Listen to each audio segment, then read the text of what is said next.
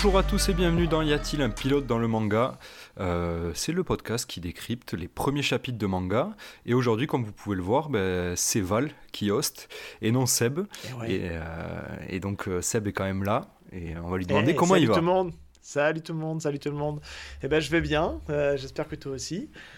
moi je stresse un peu, je te cache pas, ça fait bizarre de hoster, hein. j'ai pas l'habitude on a voulu vous surprendre un petit peu là, auditeur. On s'est dit, hé, euh, et si on inversait la présentation, ça peut être drôle.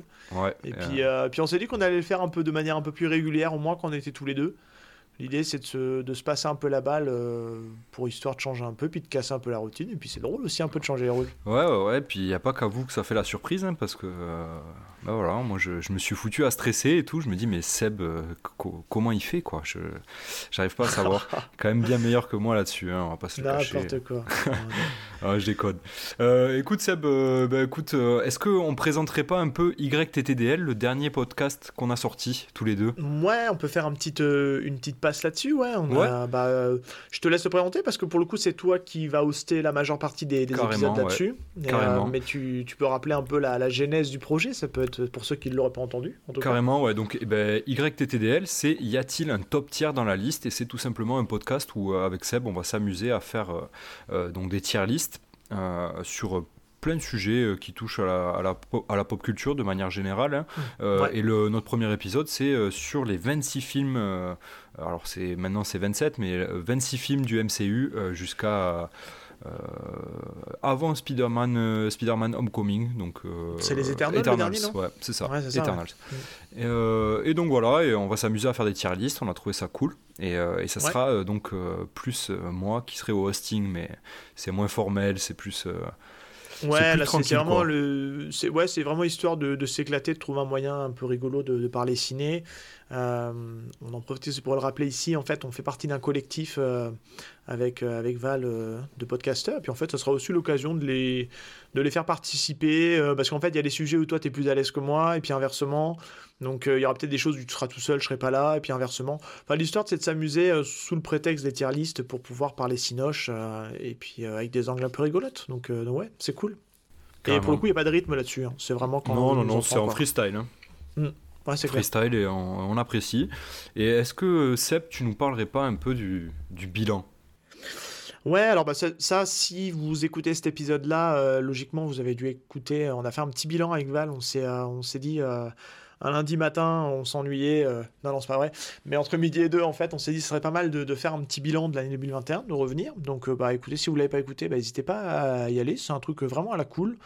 On vous parle un peu de ce qu'on a fait, de ce qui nous a amené au podcast, et puis euh, et surtout euh, bah, vers où on se dirige et qu'est-ce qu'on a envie de faire du podcast. Donc, euh, donc voilà, c'est un truc un peu plus court que d'habitude. On a essayé de se limiter à, à 30, enfin je crois qu'on en a 40 minutes en cause, tous les deux. Ouais, c'est ça, c'est ça, c'est une trentaine de minutes, grosso modo, ouais. Ouais, ouais, donc voilà, en tout cas on espère que ça vous a plu, c'est peut-être notre épisode le plus sincère, où voilà, on, on se dévoile, on, est, on, est, un peu plus à la cool, un peu moins formel, et histoire de bah, d'être un peu plus transparent aussi vis-à-vis de vous, de surtout quoi. De, de l'aventure, de l'aventure qu'on vit, euh, toi et moi. Ouais, ouais, parce quelle, que quelle aventure. Le moment où l'épisode euh, d'aujourd'hui sort, euh, ça va faire, bah, ça fera un an qu'on s'est lancé dans, dans l'aventure. Ouais. donc, comme on, comme on disait dans l'épisode dans bilan, on, vous prépare des, des, belles surprises et des belles collaborations à venir. on a hâte de vous parler de tout ça quand tout sera bien bouclé. Mais euh, ouais, c'est clair, ouais, c'est voilà, c'est important pour nous de le faire parce qu'on avait envie de faire ce retour à chaud en fait. C'est ça. Ok, euh, bon, mais si tu le veux bien, Seb, euh, je rappelle rapidement euh, le concept de YPDLM. C'est pour qui ça serait le premier épisode? Ouais, pour la personne pour qui ça serait le premier épisode, exactement. donc, notre concept, c'est tout simplement de, de, partir du, du premier chapitre d'un manga, le, forcément le pilote, hein, et bah, c'est derrière s'en servir, s'en servir de, de, de, support pour pouvoir bah, voilà, parler de l'œuvre, dire ce qu'on en a pensé, et euh, tirer la conclusion de si c'est euh, un, bon, euh, un, bon premier chapitre ou pas. Ouais, c'est pas mal. Bon, ouais, c'est un prétexte pour parler manga et, et de vous faire en tout cas découvrir une œuvre, une œuvre qui nous a plu. alors on peut, comme on l'a vu par le passé, avoir des trucs un peu plus nuancés où on fait moins. le premier chapitre fait moins l'unanimité, comme avec Chainsaw Man. Mais l'idée, ça reste quand même une œuvre qu'on trouve cool. On fera jamais d'œuvre qu'on déteste parce qu'on n'a pas que ça à faire de perdre du temps avec une œuvre qu'on n'aime pas il y a forcément un de nous deux qui adore l'œuvre et qu'on a envie de vous en parler. C'est ça. Clairement. Et aujourd'hui, bah, Seb, on l'attend celui-là. On l'attend. et il s'est fait attendre celui-là. Ah c'est un très gros morceau. Alors euh, pour la petite histoire, je, me permets de la raconter. Euh, en fait, euh, on était censé sortir donc Full Metal Alchemist. le premier épisode de notre podcast, c'était censé être sur Full Metal. Et, et puis à chaque fois, on l'a repoussé, repoussé. On s'est dégonflé, hein, on peut le dire. Hein. On s'est dégonflé, ouais. On sait pas pourquoi. En fait, on a trouvé d'autres sujets à parler, alors que c'est c'est un manga qu'on apprécie et que j'apprécie tout par, par tout particulièrement. Et, euh, et du coup, ben voilà, aujourd'hui on va parler de Full Metal Alchemist. この思いを消してしまうにはまだ人生長いでしょうやり残してることをやり直してみたいから「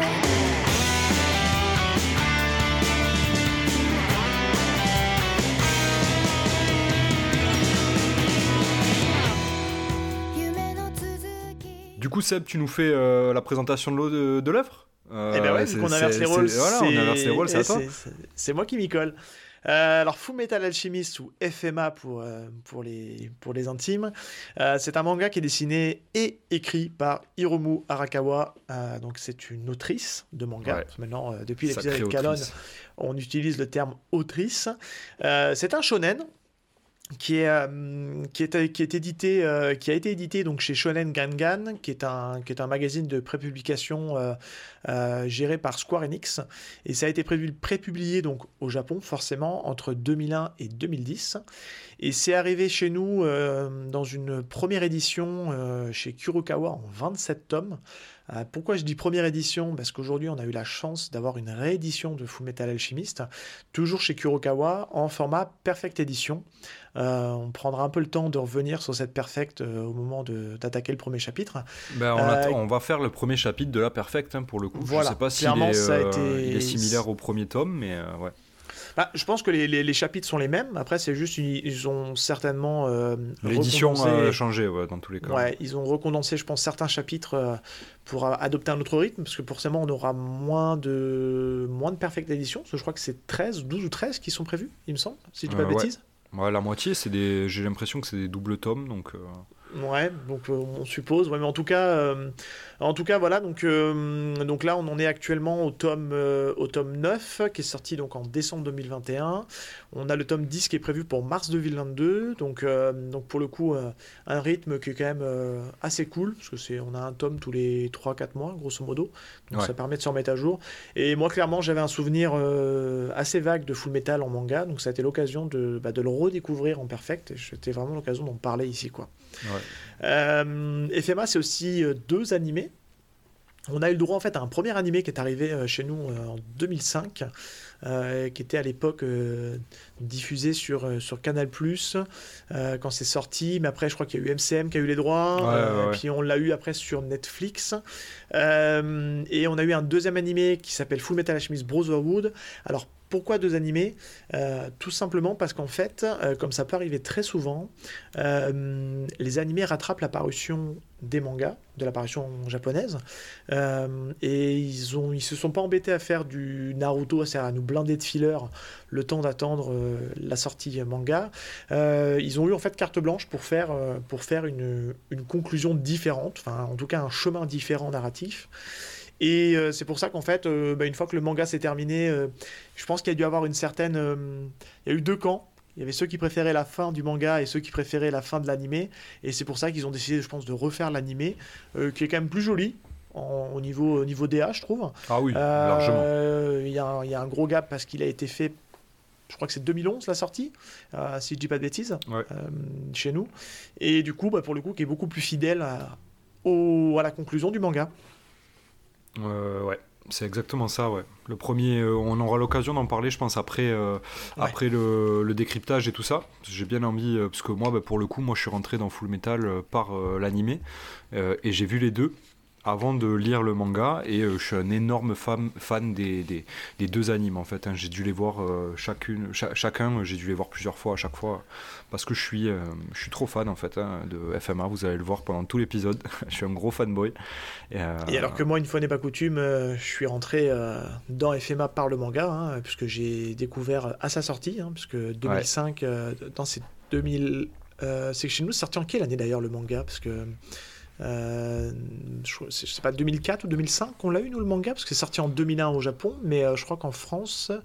Enfin bref, c'est pas très très grave. Ouais, ça doit être dans ces eaux-là, ouais. Mais en tout cas, moi je l'ai découvert dans la période où je lisais du manga vraiment de manière très régulière. Et j'avais commencé donc FMA et j'avais été jusqu'au tome 19 à l'époque. J'avais fait une pause parce qu'après j'avais moins le temps, moins d'argent pour acheter les mangas. Et en fait, c'est un manga que je n'ai jamais terminé en fait, FMA. Euh, oh Qu'est-ce que tu loupes bah je connais pas la conclusion des, du destin des frères euh, Elric. Et, en fait, bah, à l'occasion de la Perfect, en fait, je me suis dit, bah, ça va être l'occasion de, bah, de la rattraper, de la refaire en Perfect Edition. Donc j'ai euh, vendu mes tomes, mes anciens tomes, et je me consacre entièrement à, à FMA. Et c'est franchement, clairement, une complète redécouverte. Hein, parce que bah, y a, ouais, je pense qu'il y a facilement 15 ans euh, qui s'est passé entre ma dernière lecture et, ma lecture d'aujourd'hui, et j'avais plus, plus aucun souvenir. C'est ouais, que des bribes. Ah bah, Ça va et être tout une revient belle en fait. Hein. redécouverte hein, pour ouais, toi. Bah, clairement, c'est une belle redécouverte et on va en discuter, mais, euh, mais c'est vrai que c'est euh, quand je l'ai lu et je l'ai lu, en fait, je me dis Ah oui, c'est vrai, il y avait ça. Ah ouais, il y avait ça aussi. Oh là, que c'était énorme. Puis c'est que ça tout le long, quoi. Ouais, c'est que ça tout le long, c'est vrai. on va en discuter. Est-ce que tu nous ferais pas euh, le pitch? Parce que là, on en parle, nous, on est, des, on est des connaisseurs, mais est-ce que tu pourrais nous le présenter quand même rapidement, le scénario? Donc ouais, le pitch. Euh, donc je vais me baser sur, tes, sur, ton, sur ton taf. Euh, après avoir perdu leur mère, Edward et Alphonse Elric tentent de la ramener à la vie grâce à l'alchimie. Cependant, l'alchimie obéit à la loi de l'échange équivalent. Là, je vais prendre une citation directe du manga. Avec la voix de, de, de, de, Hal, s'il te plaît. Ah ouais, je la connais pas la voix de Hal, moi, j'ai pas regardé l'animé. Ah ouais, merde, dommage. Désolé, donc je vais prendre une voix très solennelle. L'humanité ne peut rien obtenir sans donner quelque chose en retour. Pour chaque chose reçue, il faut un abonné abandonner une autre de même valeur. Désolé, j'ai fourché. Passé outre cette règle très chère, les frères Elric en feront les frais. Édouard perd un bras et une jambe, alors que son frère Alphonse perd son corps. Heureusement, Édouard réussit à enfermer l'âme de son frère dans une armure de métal grâce à un seau de sang. Ils décident alors de quitter leur maison pour partir à la recherche d'informations sur la pierre philosophale qui leur permettrait de regagner leur corps. Cependant, ils ne sont pas les seuls à la recherche de cette pierre. C'est vrai. Pas mal. C'est vrai. Il est pas mal ce pitch. Je me demande qui l'a écrit il est pas mal. Après, euh, dans le concept de notre émission, on dévoile des choses qu'on sait un peu plus tard. Mais on verra. Non, non, non, non, non, non, non. Tout ça, c'est euh, en vrai. C'est plus euh, ou moins dit dans le premier chapitre. C'est dit dans le premier chapitre, hein, tout ça. Donc, si tu veux bien, on va passer au pas à pas.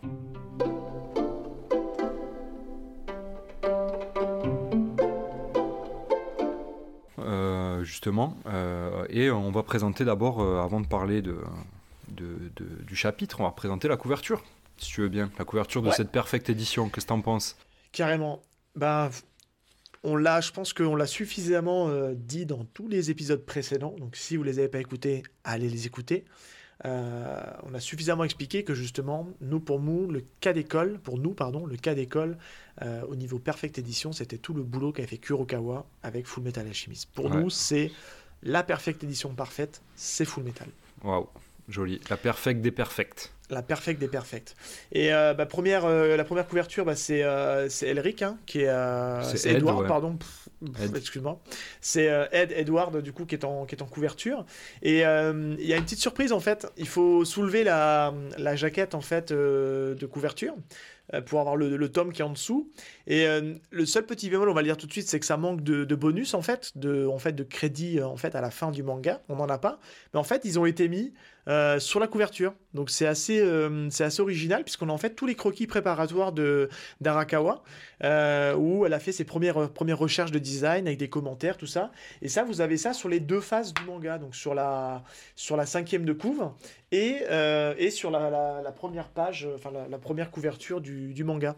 Et, c'est vraiment cool. C'est une idée hyper originale, je trouve, de, faire ça. c'est méga stylé. C'est trop stylé. Il y a les petites notes de Arakawa à côté. C'est trop bien édité. Enfin, vraiment.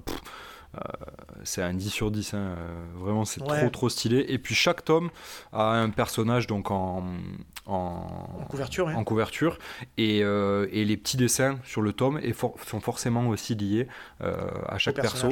Donc, et c'est grave stylé, du coup, ça, ça rajoute vraiment, comme tu as dit, des bonus.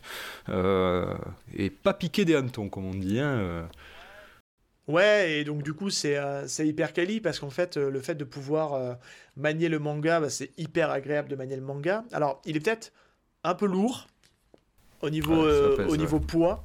donc il est pas c'est pas toujours c'est pas toujours évident mais ça, ça s'explique parce qu'en fait ils ont fait le choix de, de, faire une qualité de papier de folie on est sur un, on est à mi-chemin entre en fait entre le un papier glacé, un, c'est enfin le toucher est, vraiment super. C'est pas très euh, euh, c'est pas très enfin c'est pas très radiophonique ce qu'on est en train de vous dire, mais euh, mais pour le coup ouais c'est vraiment une super édition avec un bel ancrage, avec un beau papier et puis un beau format quoi. C'est c'est grand et on profite vraiment des dessins de d'Arakawa qui sont juste ben, ils sont juste dingues, quoi. Enfin, c'est top, quoi. Franchement, s'il y a une perfecte édition à avoir, c'est celle-là, hein. en vrai, on va pas se mentir.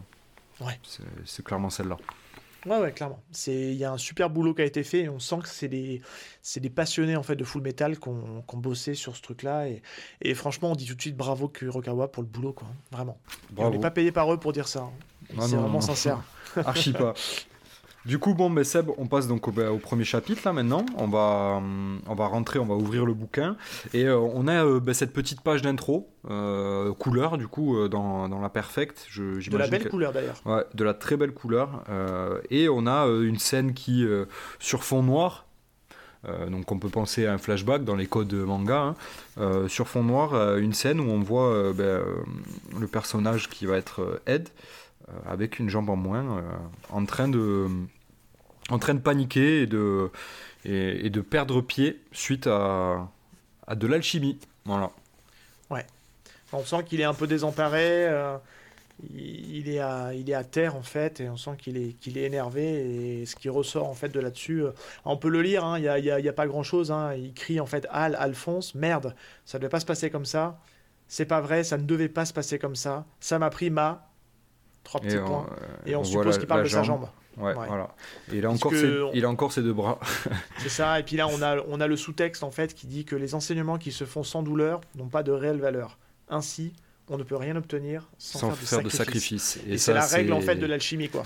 Ouais, exactement. C'est la règle de l'alchimie et c'est la règle qui va être appliquée euh, dans, dans, le manga de manière générale. Et ensuite derrière, donc on a une, une, une superbe double page euh, en couleur. Euh, ça c'est une, une, belle illustration, ouais. Mm. juste magnifique. ouais avec des belles couleurs. Autant les fois, on, a des, on a des, excuse-moi, on a des couleurs. Des fois, on peut se dire, tu sais, c'est un peu cheap. On sent que c'est forcé. Là, on sent vraiment qu'elle y a mis tout son cœur dans l'illustration. la, la, couleur, elle est belle. Euh, le dessin, il est juste magnifique. C'est iconique. Enfin, c'est vraiment super. ah ouais, c'est, on, va, on le répétera jamais assez, mais vraiment, euh, cette perfecte édition, elle est incroyable. Et du coup, et du coup pardon, euh, ben on, va on va enchaîner, on va commencer à attaquer le, pas à pas euh, sérieusement. Et donc, euh, on a ben, toute, une, toute une, une petite session d'introduction sur ben, le premier chapitre qui s'appelle, excuse-moi, Les deux alchimistes. Les deux alchimistes, ouais, bien sûr. petite introduction donc à, à avec nos amis Alphonse et euh, Edward, qui, va être le, les, qui sont les deux personnages principaux, les deux frères. Euh, on nous les présente en fait comme euh, des, des, des, alchimistes, un alchimiste d'État. et on les voit dans une espèce de ville un peu alors, je sais pas si ça, ressemble un peu à du steampunk, mais il y a, y a, un trait dans. ah, clairement. Pour moi, on est dans du steampunk. Hein. Ouais, ça, ça, Te, ça, te, convient? Oui, moi, bah, de toute façon, tout le côté mécanique, euh, tu sais, on le verra après avec l'automail euh, ça, les de Dead. C'est clairement du, steampunk. Hein. Exactement. On est un peu dans l'air un peu. Euh, ça ressemble beaucoup un peu à l'ère victorienne aussi, hein, tu sais. Hein, c'est un peu ce qui fait le sel du steampunk. On en parlera dans les références justement après de tout ce qui fait le sel de Full Metal. Et, et, ouais, donc on a, on a cette ville là où ben, on voit en fait Hal qui va réparer avec avec un cercle d'alchimie. Euh, il va réparer un, objet cassé, une radio. en utilisant l'alchimie et donc le, et le principe de l'échange équivalent qu'on vous a présenté au début donc dans le pitch. Euh, comment t'as trouvé toi, euh, Seb, cette, cette, présentation, cette introduction, ce début, euh, avec la ville, les prêches du père Cornello en fond bah, Qu'est-ce qui t'a qu'est-ce qui t'a marqué là-dedans? Bah déjà, ça nous donne ça nous donne plusieurs infos importantes qui euh, qui est déjà que hum, on sent déjà, déjà que le contexte de la ville, euh, ils sont sous l'influence d'une personne très influente pour le coup, qui a, beaucoup d'impact dans la vie de tous les jours des, habitants de, de, cette ville dans laquelle, dans laquelle ils sont. Et euh, on sent déjà en fait que on, a, on voit déjà un des premiers traits de caractère de, de Ed, hein, on va l'appeler Ed parce qu'il est appelé comme ça euh, tout long. Euh, il, aime pas, il a un gros complexe vis-à-vis de sa taille. Hein. Donc clairement, il aime pas qu'on le traite de nabo parce qu'il s'énerve et il a un côté très impulsif. Hein. Le minus. Ouais, le Minus, il déteste ça. Et en fait, on se rend compte qu'il est déjà, euh, alors que personne ne l'a vu, euh, il jouit déjà d'une énorme renommée. En fait, on sent qu'il est déjà extrêmement connu. Euh, parce que tout le monde dit Ah, c'est le fameux alchimiste d'État, c'est le plus jeune, justement, à avoir eu ce titre-là. parce qu'on rappelle, ils ont 14 et 15 ans, si je dis pas de bêtises. Qui sont, c'est des ados. Hein, donc le plus vieux, c'est Ed. Et ensuite, on a Al qui a 14 ans. Et ils sont déjà extrêmement connus, en fait. Mais Ed, Ed est, extrêmement connu, ouais. Euh, pour, oui. Euh, pour, être l'alchimiste c'est lui qui est officiellement euh, c'est lui qui est officiellement alchimiste d'état. C'est ça exactement ouais. Exactement. Et, et derrière donc on a aussi la présentation d'un autre personnage qui est un peu plus secondaire. C'est c'est Rose la, la, jeune fille de, de, la ville avec ses, cheveux, ses deux mèches qui tombent sur son front, qui, qui est totalement in love des, de, la prêche du père Cornello. Quoi. elle a l'air d'être très proche de l'église, cette jeune. Bah, elle va être clairement l'élément central du, de l'histoire de ce, de ce premier chapitre, en fait. Hein. Exactement, ouais, exactement. Et ça marchera, et ça sera une des recettes d'ailleurs du, du, manga, où on aura des personnages secondaires auxquels on, s'attache très rapidement et qui ont une histoire avec avec beaucoup de, de profondeur. Alors, alors qu'on les présente très rapidement. Quoi. Donc c'est mm. très très cool, très agréable. Euh, et donc derrière, on a la, la, fameuse scène de l'église. Euh, où, euh, où on nous présente un peu les principes de l'alchimie et où Ed constate que le père Cornello pratique l'alchimie, mais sans trop obéir à la règle. Euh, puisque il y, a un truc quoi. Ouais, il y a quelque chose. Euh, il, a, il, repère une bague euh, avec une, une, gemme dessus et, et il pense avoir trouvé très certainement la, la, pierre philosophale. Oui, parce qu'en fait, on va très vite le savoir, mais c'est cet artefact-là, on va dire que c'est un artefact, hein, qui, qui, en fait permet de ne pas obéir justement à cette règle d'équivalence. Euh, puisque justement grâce à la pierre philosophale, ça permet justement bah, de faire, euh, de combler tous nos désirs et toute notre volonté de transformation, de, modification. Euh, et c'est vraiment cet artefact qui permet justement de ne pas obéir à cette règle d'équivalence. Exactement.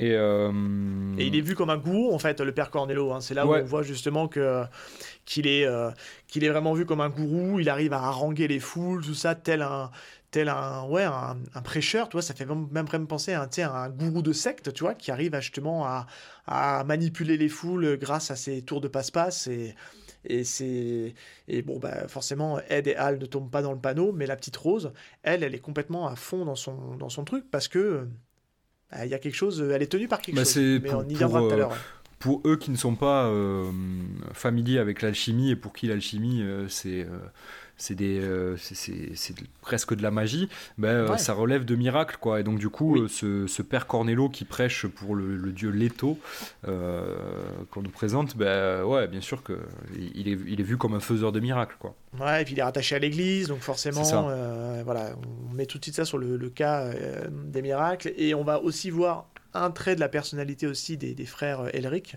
c'est qu'ils sont complètement athées Ce sont des gens très cartésiens. Ils pratiquent l'alchimie. L'alchimie, c'est même presque ignorant. C'est une science, voilà. Et donc forcément, la science et l'Église ne fait pas bon ménage. Et pareil, ça fera partie des choses qu'on pourra parler après un peu plus quand on rentrera dans le détail. C'est ouais, carrément, carrément, carrément, parce qu'il y a beaucoup de choses à dire là-dessus. C'est c'est quand même les thèmes du, du manga. Et euh, donc derrière, je continue sur le pas à pas. Derrière, on a euh, une altercation avec euh, un, un, sbire si on peut l'appeler comme ça, euh, du, euh, du, père Cornello. Et euh, en fait, il braque Alphonse avec un pistolet, il lui tire dans la tête, dans la tête de son armure. Et là, la tête tombe. Et, il se trouve qu'en fait, bah, Alphonse, il est toujours vivant. Et que l'armure est vide. Et que, comme on vous l'a dit dans le pitch, hein, Alphonse, en fait, se retrouve scellé dans une armure. L'âme d'Alphonse est scellée dans une armure. Son corps a totalement disparu. Ouais, c'est un élément en fait euh, de scénario pour arriver justement à amener cette particularité en fait de bah, d'Alphonse en fait où il y a que son âme qui est rattachée euh, à l'armure. Donc on, nous met ce sbire qui bloque en fait le passage aux, frères euh, pour les empêcher d'aller le voir le, père de Cornello. Et, on se rend compte bah ouais que l'armure a continué de bouger malgré malgré le fait qu'il lui ait tiré une balle en pleine tête quoi. Hein. Ouais. Et, et, puis derrière, une bonne une petite scène de baston sympathique euh, où euh, le, bah, le, sbire en question il prend une, une grosse prune euh, plein fer, il en perd une chicot et, et, le, et le petit Ed qui fume le, le copain qui essaye de, se, de s'enfuir derrière. Donc là, bah, on voit qu'en fait les deux, ça, ça, ça, se montre que tout simplement les deux sont, sont quand même dotés de, de capacités art martiales certaines. Ouais. Mais on sent qu'il y a, alors sans mauvais jeu de mots, je suis désolé, mais on sent qu'il y a une véritable alchimie entre eux. Ouais, ouais.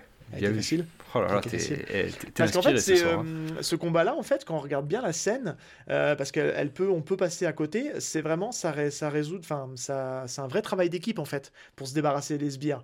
On a, euh, on a Ed qui commence à se débarrasser d'un, parce qu'ils sont plusieurs en fait, ils sont trois au total dans cette scène. Il y en a deux qui encerclent, qui encerclent Ed, et bah justement le, le, sbire principal qui, qui fait face à qui fait face à Hal. Et euh, bah, pendant que Ed se débarrasse des deux, on voit un premier, une première patate de Hal dans le sbire principal. Et, euh, et pendant, ce, pendant à côté, bah, Ed, lui, continue de terminer les, les autres. Et ça, tout, tout ça, c'est fait dans un, dans un montage très dynamique, en fait. Et on y reviendra pareil, il y a, y a, beaucoup de cinéma en fait dans la manière de construire les cases euh, pour, pour Arakawa. Mais ça, on, carrément. On, en parlera tout à l'heure, mais ça, fait, ça rend une scène très cool en tout cas. Moi je trouve que visuellement hyper sympa et c'est sublimé par le format. Parce que clairement, moi, à l'époque, je l'avais lu ça dans un, dans un plus petit format. Et de redécouvrir le dessin d'Arakawa sur euh, la Perfect, c'est top. Ouais, bah ouais. Du pur Et, euh, ouais. Et à la suite donc de, de cette scène avec euh, l'altercation, on a euh, Alphonse et, Ed euh, qui, vont à la rencontre du père Cornello euh, pour le, démasquer de sa supercherie. Et donc ils discutent, enfin ils discutent, ils le mettent un peu devant le fait accompli et Edward en fait lui explique que, ouais, que ces miracles c'est très peu pour lui, qu'il sait très bien ce qu'il fait et qu'il a eu un petit coup de pouce comme il dit de la pierre philosophale très confiant le prêtre, hein, il est sûr de son coup. Hein. Carrément, il est carrément sûr de son coup, sauf que bah, Alphonse euh, et Ed, pardon, on leur fait pas.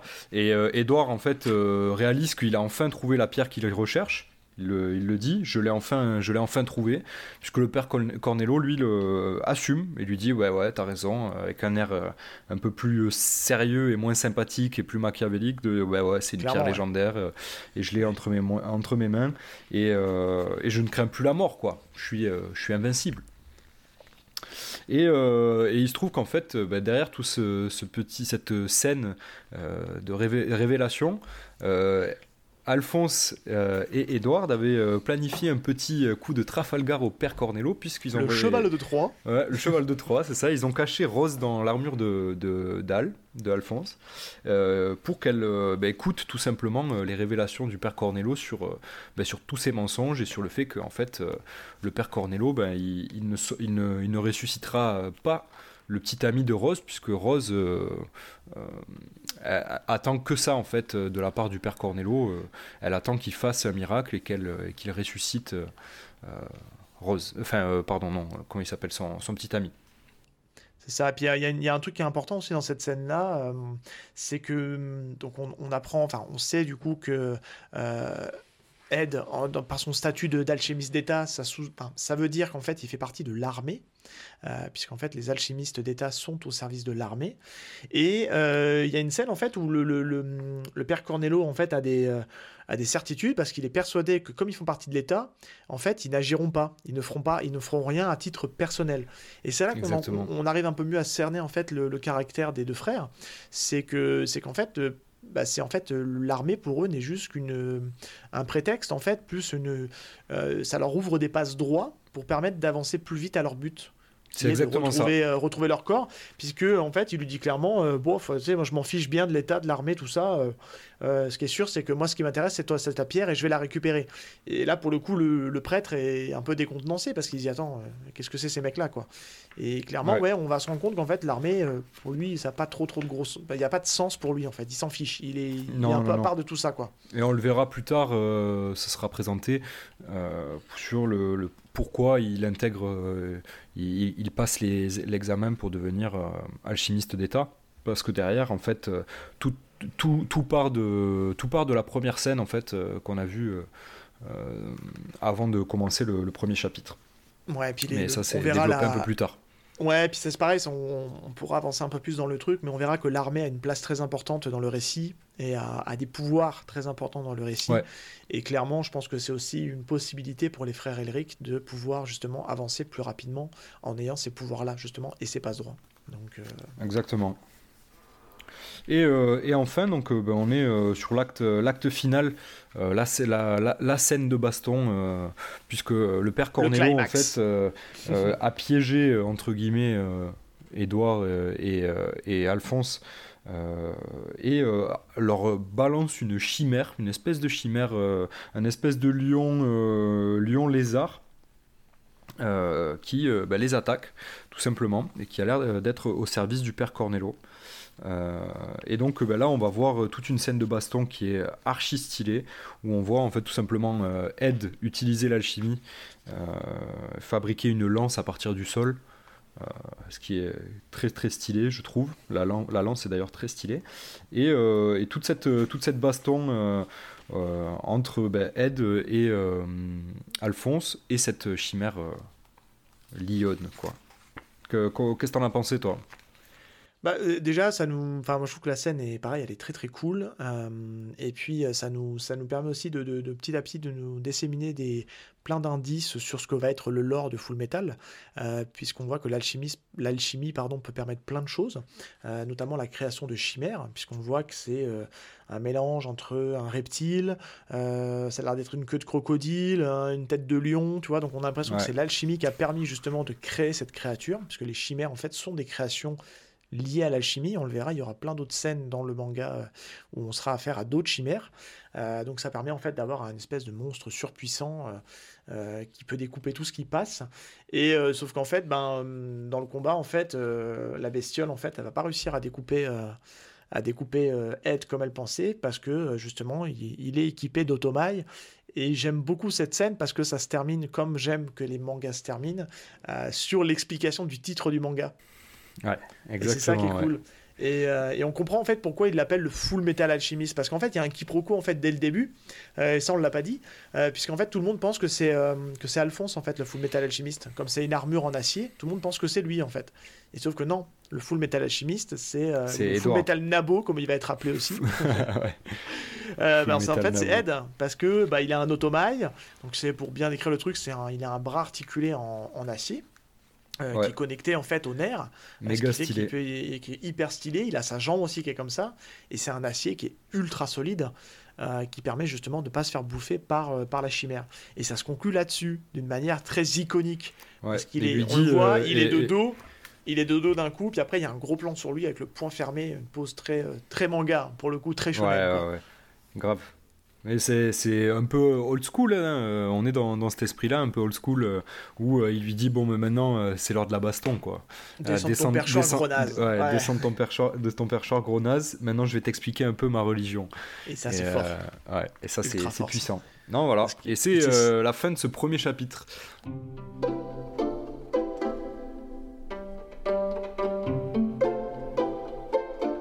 Donc bon, bah, comme d'hab, hein, un petit, euh, petit avis à chaud quoi.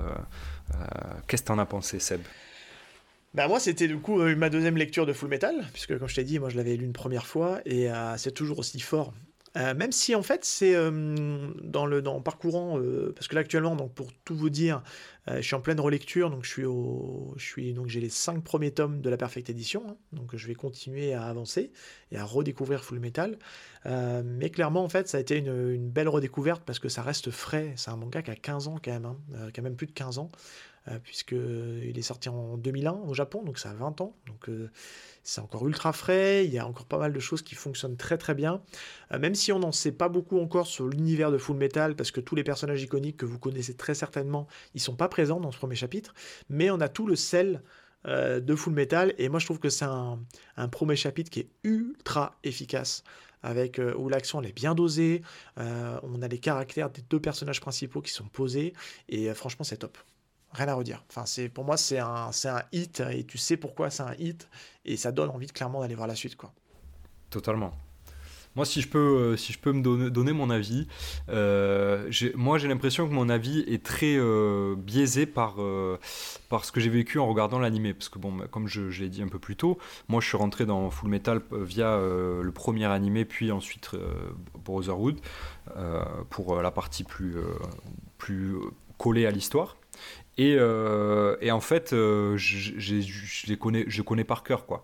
Euh, j'ai les voix de, les voix, la VF de Full Metal qui est folle dans la tête, et donc quand je relis ça, moi, je, je revois ce que j'ai vécu plus jeune quand je regardais l'animé quoi. Donc c'est très subjectif, et donc je vais dire, bah, bien sûr que c'est un super chapitre, mais je me pose la question de savoir si je n'avais pas vu l'anime de Full Metal et sans connaître bah, tout toute l'histoire, hein, parce que en, en, re-regardant euh, la série 4-5 euh, fois, euh, je peux te dire que je la connais l'histoire.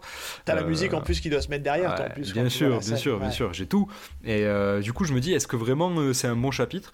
Et je pense que la question elle se pose parce que en vrai, Full Metal c'est tellement plus euh, que euh, seulement euh, ce premier chapitre. Et j'ai l'impression que ça en dit vraiment pas assez. quoi. Ça se termine sur un gros cliffhanger de maintenant je vais t'expliquer. Il n'y a pas une grosse baston, il n'y a, y a, pas une grosse explication encore. On est beaucoup dans le flou. Mais dans la question, dans la question qui est simple, qui est de demander est-ce que tu as envie d'aller voir la suite? Bah, bah, après la lecture de premier chapitre. Voilà. C'est ce qu'on demande à un premier chapitre, en fait, c'est qu'il soit efficace euh, et que ça donne envie de, continuer. Et euh, j'aimerais être à la place des, petits japonais qui ont découvert ça quand c'est sorti. Ils ont dit waouh, c'est ah énorme. Parce que c'était, euh, faut le dire, hein, c'était quand même assez, quelque chose d'assez d'assez innovant, en fait, pour l'époque, d'avoir de traiter déjà du sujet du, de l'alchimie. On n'avait jamais vu ça. Enfin, en tout cas, j'ai pas l'impression qu'on ait vu ça. Alors dites-nous dans les commentaires si vous avez déjà vu une œuvre qui parlait de ça avant Full Metal. Et euh, alors moi j'ai une petite question pour toi là, euh, qui, a, qui, a, vu du coup euh, l'animé. Est-ce que le premier chapitre correspond au premier épisode? Alors, ça dépend de l'animé. il me semble que pour Brotherhood ça colle. Ok. ça colle très bien. Par contre, full FMA classique, il me semble que ça colle pas vraiment. D'accord, ils ont fait un autre découpage. Euh, ouais, en fait, il y a un anime qui commence euh, dans une ville, euh, dans, dans, la ville de, de, de, Full Metal, la grande ville là, au centre de tout, tu sais. et, Central, et, coup, pour le coup Ouais, Central City, voilà, c'est ça, Central. City, ouais. Central City. Et, euh, et du coup, on voit euh, Edward qui chasse l'alchimiste de glace ou un truc comme ça. Il me semble qu'il y a un début comme ça. Ah ouais, ils ont pris une liberté, quoi. D'accord. Ouais, Il me semble que c'est pour le premier ami. Alors là, pour le coup, je suis pas sûr. Ouais, je, les connais par cœur, mais en fait, j'ai quand même, j'ai quand même des doutes. Mais les gens sauront nous le dire si on s'est planté. Un des deux animes, euh, un des deux animes ne commence pas exactement pareil, mais c'est pour ça que je les aime les deux parce qu'ils ont deux histoires à raconter totalement différentes. Et mais ouais, par contre, euh, ça commence pareil sur ben, euh, les taux et tout ça. C'est un peu plus creusé dans les animes. Généralement, ils prennent un peu plus le temps euh, de creuser certains trucs notamment la relation de Rose avec les habitants, tu vois, où on apprend qu'en fait Rose, ben, c'est quelqu'un de, très apprécié par tout le monde et que donc si elle, va à raconter aux, autres habitants ce qu'elle a vu avec le père Cornello et sur le fait qu'elle ne, fasse pas de miracle, ça peut lui, lui, poser problème et donc on comprend qu'il y a aussi un enjeu pour le père Cornello de ne pas se faire cramer. C'est toutes petites, des petites intrigues comme ça qui sont mis euh, en pas en plus parce que ça y est en fait. mais euh, il faut tenir 20 minutes en fait. C'est hein, creusé, ouais. C'est ça. C'est ça. Donc, mais c'est intéressant, ça, ça, se regarde très bien. Hein. Je, je, vous raconte pas, c'est pas un filler, hein. c'est juste un peu plus creusé, quoi. Hmm. Et ouais, donc moi non, moi j'ai vraiment j'ai apprécié quand même ce premier chapitre, malgré tout et euh, bien sûr que j'ai envie de voir la suite. Est-ce que euh, est-ce qu'on en, vient à parler de l'esthétique un peu euh, globale? Ouais. Bah moi je trouve ça beau. Hein. Il n'y a pas grand chose à dire. C'est c'est euh, même 20 ans après, ça n'a pas pris un coup de vieux, quoi, tu vois, c'est un, manga qui a 20 ans, le dessin, le dessin il, est, il, est, il est classe, il est épuré, euh, elle a le souci du détail, c'est un truc de fou. Euh, elle a un trait vraiment à part entière, c'est-à-dire qu'aujourd'hui elle, a fait, elle a fait une autre série dont le nom m'échappe, quand tu vois, quand j'ai vu Arslan. la Arslan, Les chroniques d'Arslan, ouais, c'est la même chose. Quand j'ai vu, le, quand vu le manga, la couverture, je dis oh putain, c'est Full Metal. Et puis en fait, euh, bah oui, oui, elle a un trait en fait dans sa façon de dessiner les têtes de personnages. Euh, c'est, euh, mais, mais tu vois, et puis elle à la fois, c'est, une femme et souvent on, a, on associe les femmes un peu au shojo de manière un peu cliché, mais, mais elle a un trait qui fait très très très shonen quand même pour le coup, ah bah qui est hyper accessible. Enfin, tout est bien, tout est bien découpé. Enfin, moi je trouve que c'est c'est ultra lisible en fait. Je trouve qu'elle a un dessin qui est, qui est juste juste fou, vraiment. Ouais. Moi, je, suis énormément fan. Euh, pareil, il euh, y, a, vraiment, moi, ce truc qui me marque de, du trait de, de, Arakawa parce que c'est un truc vraiment à part entière. Quoi. On, peut clairement dire qu'il y a un style Arakawa dans euh, le design des personnages et tout.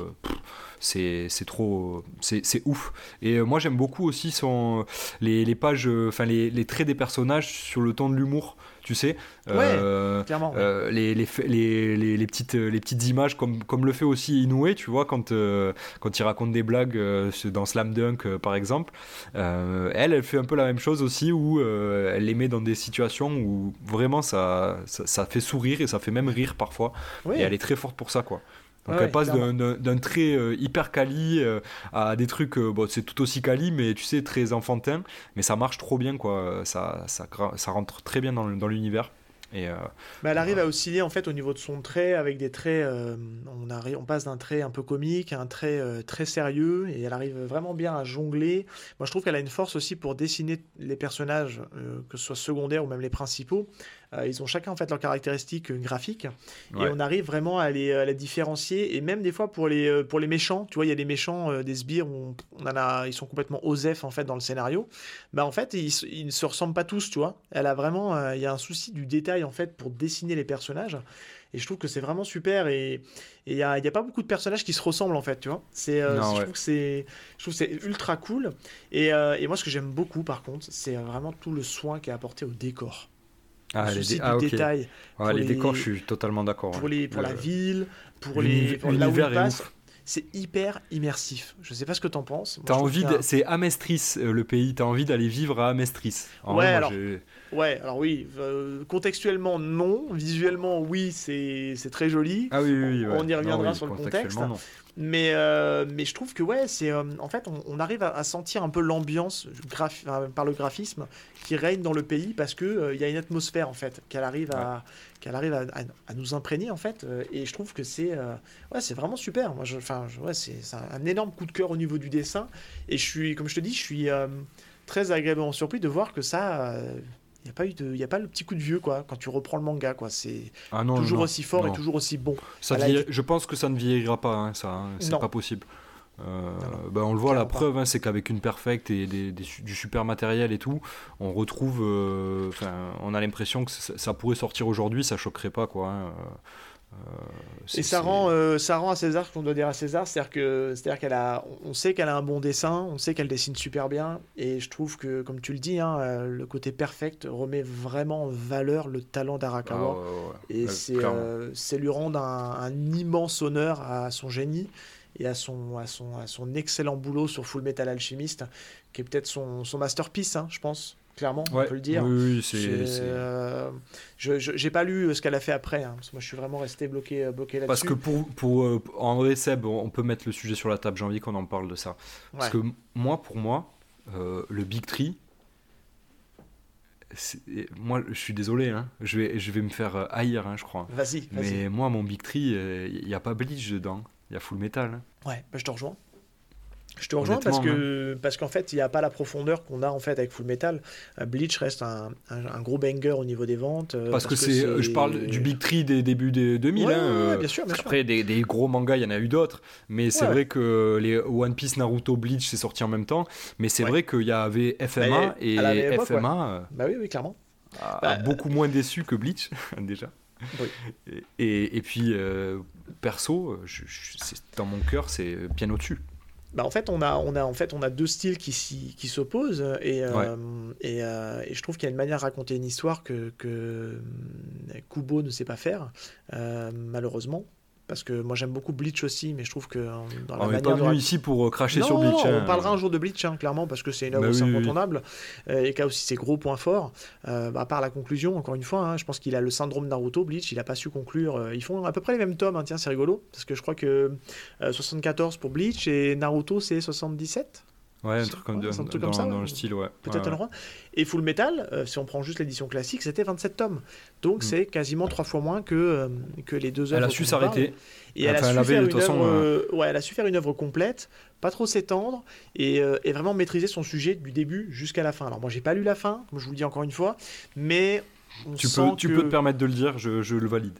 Voilà, tu peux, tu peux valider, tu euh, valides sous contrôle. Mais on le sent qu'il y, y, a une vraie maîtrise, il y a une vraie profondeur dans les personnages. Et euh, il y a une certaine. Euh, il y a le sentiment de la dure réalité aussi, tu vois. On est dans un shonen, mais autant One Piece, Bleach, Naruto, prenez un gamin de 11-12 ans, vous lui donnez sans aucun souci, il peut le lire. Il y a un peu de violence, mais ça reste un shonen accessible. Moi, je trouve que Full Metal, pour le coup, c'est un shonen qui commence à c'est un sujet qui revient très souvent dans le, dans le podcast, euh, qui est de, ce, de, cette, de ces shonen un peu hybrides qu'on découvre aujourd'hui. Tu vois, dans, dans, les, dans, dans, ces dernières années où on a des shonen qui commencent à lorgner un peu plus dans d'autres styles. Et ben j'ai un peu l'impression, allez, je prends, je me lance. Pour moi, elle est un peu précurseur, FMA. Oui. Parce que clairement, il y a des, il y a des, comment dire, il y a des, il y a des thèmes abordés. Waouh, c'est pas à mettre entre toutes les mains. Ah non non. Et, bah, ouais, ouais, ouais. Totalement. Euh, c'est, moi, je trouve c'est chaud. Enfin, on va juste prendre l'arc qui est juste après dans le tome 1, parce qu'on a besoin d'en parler et on a besoin de, d'illustrer les propos. Mais il y a plein de choses comme ça dans le manga. Vous allez voir, il y a plein de choses où c'est. Euh, waouh, c'est, euh, c'est, dur, c'est très adulte dans le récit. on, a l'histoire du, de l'alchimiste, faut que c'est Shocker, c'est ça son... Shao, Shao Tucker. Shao Tucker, ouais qui, euh, qui travaille justement ses travaux. Lui, c'est justement sur le côté, euh, il travaille sur des chimères en fait, c'est ça son taf en lui en fait. Et, euh, et on se rend compte en fait, les frères Elric se rendent compte que bah, il s'est servi de sa propre famille pour faire des chimères. Et cette scène où on voit, on nous présente sa fille, le chien, toute Mimi et compagnie, et la conclusion de l'arc. C'est choquant. Nina et Alexandre. C'est choquant. Moi, je... alors, ça m'avait, ça m'avait retourné à l'époque quand je l'avais lu. Euh, ça m'a encore plus retourné maintenant que je suis père de famille, que j'ai des enfants. Et je me dis comment un père de famille peut faire ça à sa fille. Et, ah. euh, et c'est un shonen. Et il n'y a pas de double lecture c'est frontal, c'est-à-dire qu'on vous dit, euh, voilà, la gamine, il a fait ça avec son chien, et il, en a, fait une chimère, et, c'est choquant. Et de, la, de, la, pure cruauté. De la pure cruauté pour, euh, parce qu'il ne sait pas résister à la pression, et qu'il veut arriver au bout de son, de son truc, et il n'a pas peur de sacrifier sa propre famille. Et, euh, et on est dans un shonen c'est un truc pour enfants, pour ados. Et, euh, et alors après, c'est pas alors ce qui peut nous donner un petit peu une euh, un peu la puce à l'oreille, c'est de là où ça a été édité. C'est c'est pas édité dans le dans le Weekly Challenge Jump, c'est édité dans un magazine de prépublication pardon de, de, chez Square Enix, Shonen Gangan. Donc peut-être qu'au niveau de la ligne éditoriale, ils sont peut-être un peu plus flexibles. Dans tous les cas, je pense que euh, même euh, quand, ça a été édité, euh, ça s'adressait pas vraiment, je pense, au, à la cible shonen des, des enfants de 11 ans. Ouais. Je pense que ça s'adressait à. C'était du shonen, mais pour euh, ados. Grown, grown, grown, men quoi jeune, jeune enfin pas jeune ado mais plus ado un peu plus mature genre peut-être 14-15 ans quoi. Ouais, la limite du CNN quoi, la limite de ceux qui ont pu passer vers du CNN ouais. C'est pas du CNN non plus hein, parce qu'il y a quand même beaucoup de choses qui, qui, font penser au shonen. Hein. Ouais, bien sûr. Bien sûr, bien sûr. Mais, euh, mais clairement, euh, parce que j'ai envie d'en parler, je continue à en parler, le scénario et euh, tout, tout, ce que Arakawa crée dans Full Metal Alchemist, le lore, l'histoire, le pays, tout, tout, c'est juste pour moi. Je pense, je trouve que c'est un chef-d'œuvre. Vraiment, il y a beaucoup de double lecture dans Full Metal Alchemist. c'est quand, vous lisez FMA et que vous voyez ce qui se passe euh, au niveau géopolitique et tout ça, euh, vous pouvez pas passer à côté euh, de références dont, on, dont on parlera tout à l'heure c'est assez euh, balèze. Et, euh, et, surtout elle, euh, elle emmène elle, tient le manga du, bout du, du, début à la fin avec toujours les mêmes les, les, mêmes fils quoi. Et, c'est hyper intéressant à voir. Et il y a toujours des, des, trucs développés des personnages. En fait tous les personnages sont développés archi développés. Ils ont leur propre leitmotiv euh, et, c'est hyper intéressant à suivre parce que tout s'harmonise euh, très très bien. Là où ça pourrait être, tu sais, du. Gros bordel. Euh, du, ouais, soit le bordel, soit du tiroir, tu sais, où bon, ben allez, on fait un arc sur tel perso, un arc sur tel perso, et on développe comme ça le manga assez, tu sais, méthodiquement. Alors que là, c'est fait tellement de manière douce, quoi, tu sais, fluide, suave. Ouais, ouais, mais c'est en fait, il y a une construction qui est, qui est hyper, euh, hyper fluide. Et en fait, je me, on n'a enfin, pas fait de recherche parce que là, c'est, on, fait vraiment du. On vous livre notre ressenti euh, sur, l'autrice et de, savoir qu'est-ce qu'elle a comme background, elle, derrière. Mais je trouve qu'il a, y a une écriture très cinéma, en fait. Tu vois ce que je veux dire dans, l'écriture? Où on arrive, en fait, à, à alterner entre des. On a des scènes qui se passent en même temps tu vois ce que je veux dire? Quand tu, quand tu regardes un film, tu suis en fait des fois une double scène en alternance. Tu vois, as, tu passes une scène, on te présente deux personnages qui discutent et en parallèle de ça, tu, alors que le propos de, de ces gens-là fait écho à la scène que tu as en parallèle et que tu suis. Je sais pas, je sais pas si je suis clair dans la manière de l'expliquer. Mais ça, elle le fait hyper souvent dans Full Metal. On a des moments en fait où euh, tu suis en fait des méchants, enfin des, des, gens qui se, enfin que tu considères comme méchants à ce moment-là de l'histoire, qui disent quelque chose et en fait ce sont dans une autre scène, c'est euh, les, gens de l'armée qui terminent la phrase du méchant. Et il y a cette intelligence en fait dans la construction que ça rend le récit hyper fluide, hyper simple à lire et euh, hyper accessible. C'est une très bonne transition. Euh. Ouais, elle fait que ça en fait. Elle arrive à, jongler en fait entre les transitions et elle sait où elle va. On le voit. Enfin, je veux dire au niveau de l'écriture, c'est vraiment c'est hyper intelligent. C'est c'est vraiment super bien foutu. Et, euh, et puis tous les personnages ont de la profondeur, c'est-à-dire qu'on s'attache à tous les personnages, euh, même s'ils vous paraissent un peu secondaires. Elle arrive en fait à nous glisser toujours de manière très habile une petite scène qui te fait t'attacher au personnage. Et je pense au commandant, qui va avoir une, euh, conclusion. colonel Mustang Non, pas Colonel Mustang, le, tu sais, le commandant avec des lunettes qui, a une, qui, a une, petite fille qui a 3 ans, dont le nom à ce moment-là m'échappe. mais on va le retrouver euh, qu'on trouve assez, euh, assez antipathique. Très, euh, au début, il, sonne un peu comme un peu antipathique. On sent qu'il est très à cheval sur, sur la procédure. Et puis finalement, en fait, on va, te le, on va te le présenter un peu différemment. On va te présenter un peu sa famille, mais de manière naturelle, tu vois. Et puis, boum, pour avoir la conclusion qu'il va avoir et qui va nous choquer, qui va nous laisser sans voix. Et elle va mettre en scène la conclusion de ce personnage d'une manière hyper euh, touchante. Et, euh, et, tout est fait comme ça en fait dans Full Metal. On, s'attache au personnage et on sent que. Euh, c'est le lieutenant-colonel Hughes. Voilà, Hughes. et on sent que c'est. Hmm, bah, que il va y avoir de la casse quoi. Plus tu vas avancer, plus plus ça, tu peux pas, tu peux pas te dire que ces gens-là vont rester en vie quoi. Il y a des gens qui vont y passer parce que ben voilà, tout le récit est construit en fait autour de la pierre philosophale qui est de cette quête. qui est la quête de la pierre philosophale. On a donc d'un côté, on a les frères Elric qui eux euh, la recherchent parce qu'ils veulent retrouver leur corps euh, pour pouvoir euh, voilà.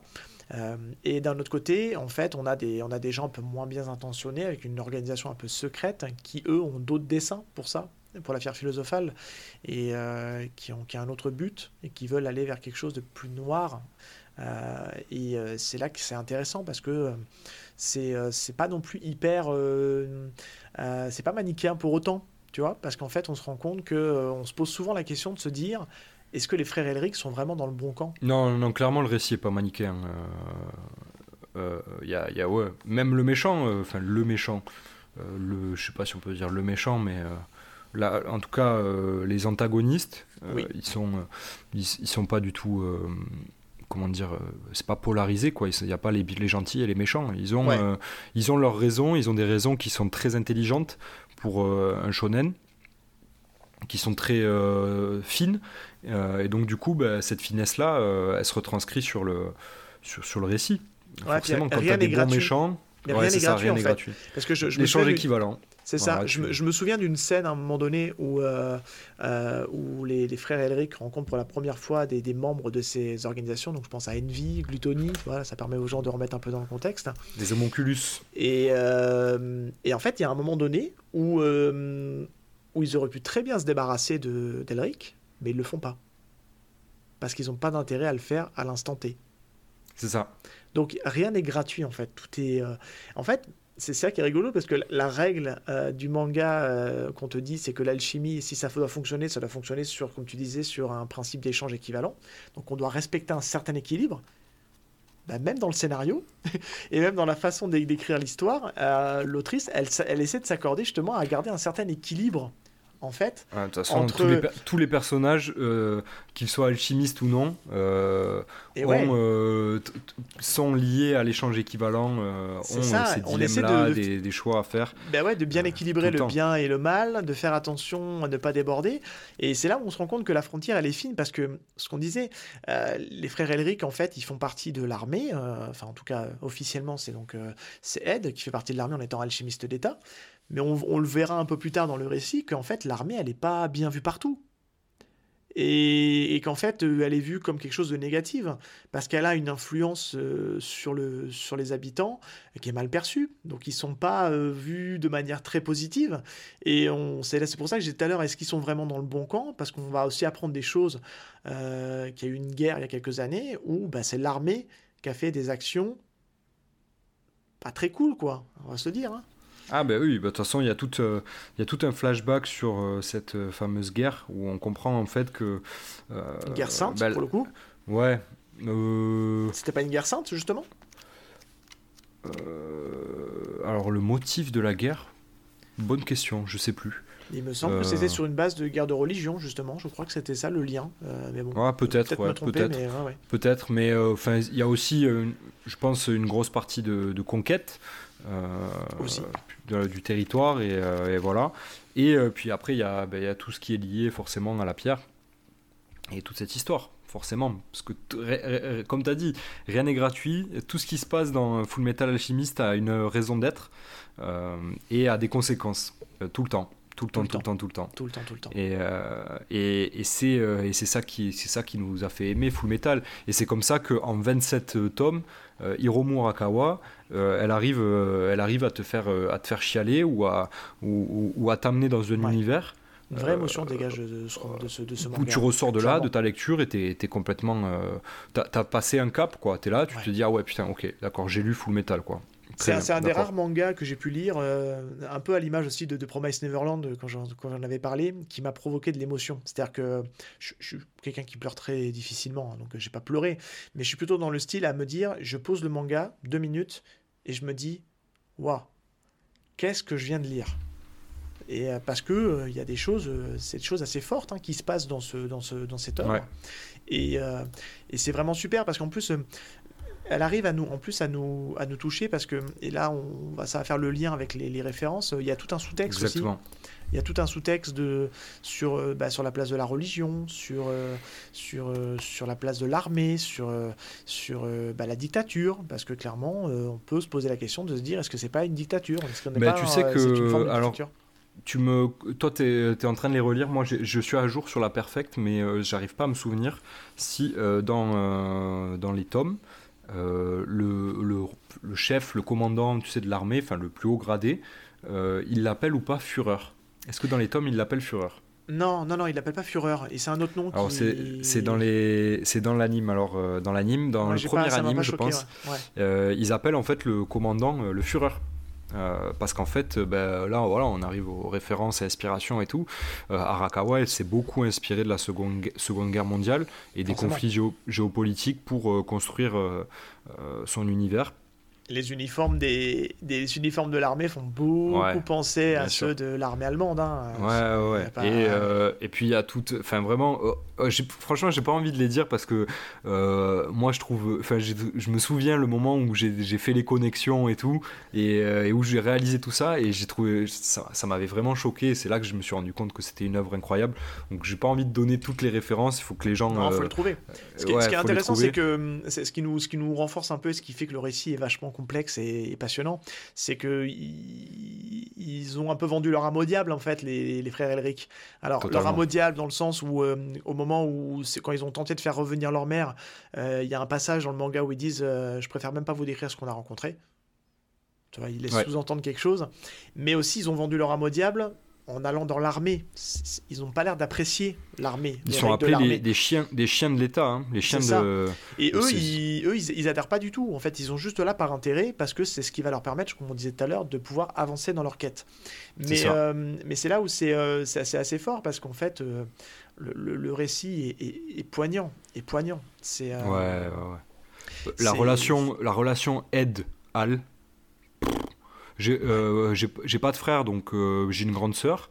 Euh, avec qui j'ai pas la même relation que Ed et Al, hein, clairement. Bah, mais si je devais idéaliser une relation avec un frère, euh, ça serait, euh, ça serait euh, la relation Ed-Al, quoi. Elle est juste incroyable. Il y a tout leur vécu, ça transpire le. genre, leur histoire, elle transpire à travers eux, alors qu'on est en train de lire un manga, les gars. C'est ouf d'arriver à, faire passer toutes ces émotions, tous ces trucs. Ça marche aussi dans le regard, dans, les dans comment les personnages réagissent, leur tempérament. Ils ont rien à voir. Même si on voit zéro réaction. Calme. Ouais, mais on voit zéro réaction d'Alphonse, en fait. Tout, tout passe par la parole, tout passe par ce qu'on lit, en fait. Parce que ah c'est une armure, donc il n'y a pas de réaction sur l'armure. C'est ça qui est fou. Non, c'est fort. Alors si elle, elle, lui a donné un visage quand même, même si c'est l'armure, il y a des scènes où, où, on va le voir euh, euh, souriant, où on va, on va comprendre un peu son, son état d'esprit. Mais pas, on n'est pas censé voir son corps, quoi. Mais, euh, mais ils ont deux tempéraments différents, ils sont totalement à l'opposé. Ed, il est tout petit, nerveux, têtu et, et, impulsif. Et, impulsif, ouais, c'est ça. Alors que Al, il va être plus réfléchi, plus calme, plus raisonnable c'est deux. Souvent, souvent, ils inversent. En fait, ce qui est rigolo, c'est qu'ils inversent le, fait. Ils, pensent que c'est Alphonse le grand frère, du fait qu'il est plus grand déjà physiquement. C'est ça. C'est ça, il y a toujours, ils sont toujours mis en comparaison. Ouais. ouais, et c'est, génial. Et, et ça, euh, là-dedans, dans cet univers euh, hyper bien construit. Donc en fait, on, on est dedans, quoi, direct. Il y a, y a tout, toutes les couches de scénario sont euh, passées euh, au, pinceau très fin, quoi. Hein, vraiment, et puis tout ça dans un contexte très Angleterre victorienne, euh, steampunk. Euh, avec, ah, moi, je ne euh, l'ai pas ressenti comme ça. Bah, c'est la vapeur dans le sens où c'est les mécaniques, la vapeur. C'est oui, c'est bah, vrai, il y a ça. Il y a les trains à vapeur. Ils se déplacent qu'en train à vapeur. Donc tout est tout est axé autour de ça. Les voitures sont un peu d'époque. En, fait, c'est c'est c'est du des années 50 un peu. Hein, c'est du c'est du steampunk pour moi. On est on est typiquement dans du dans du steampunk. Année, ça fait penser un peu aux années 20, années 30, un peu dans ce. C'est ça, c'est les années 20 années 30, euh, euh, voiture, pas voiture à vapeur, mais les premières voitures. Euh. Exactement. Mais je suis pas trop trop d'accord, moi, tu vois, là-dessus. Bah, je, je, qualifierais pas vraiment de steampunk, en fait. je sais que ça m'avait. Je, je m'étais pas dit steampunk, mais par contre, je suis incapable de te dire c'est quoi l'univers. Je trouve qu'il est tellement original, c'est tellement poussé que voilà pour moi ça voilà c'est unique quoi ouais.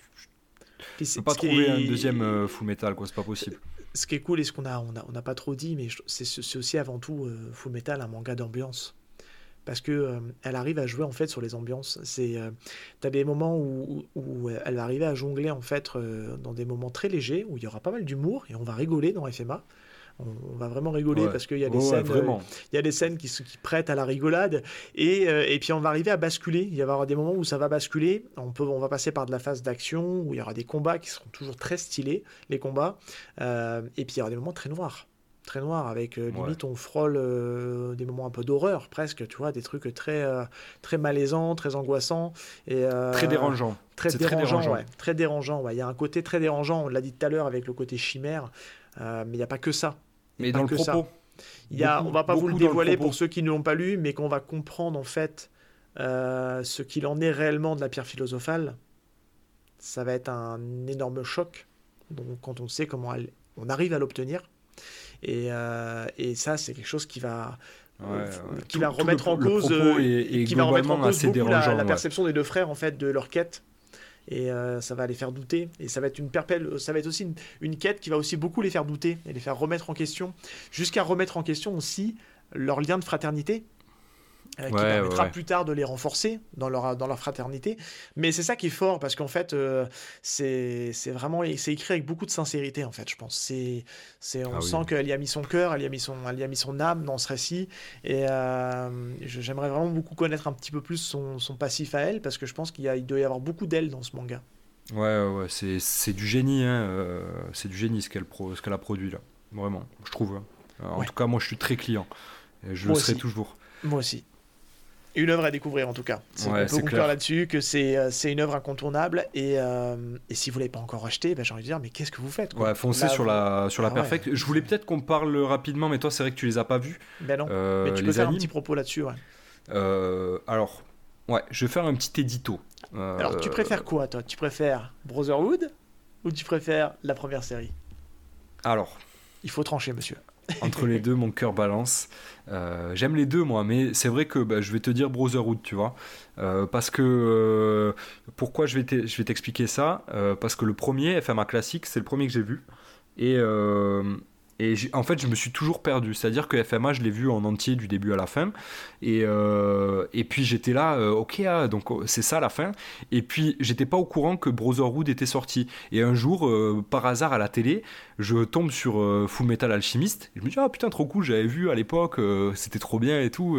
je vais me le refaire, quoi. Et je regarde, et putain, je reconnais pas, quoi. Et je me dis, mais qu'est-ce que c'est que ce manga euh, Et en fait, j'étais pas du tout au courant que c'était un remake, euh, que c'était une réadaptation euh, en animé de l'œuvre.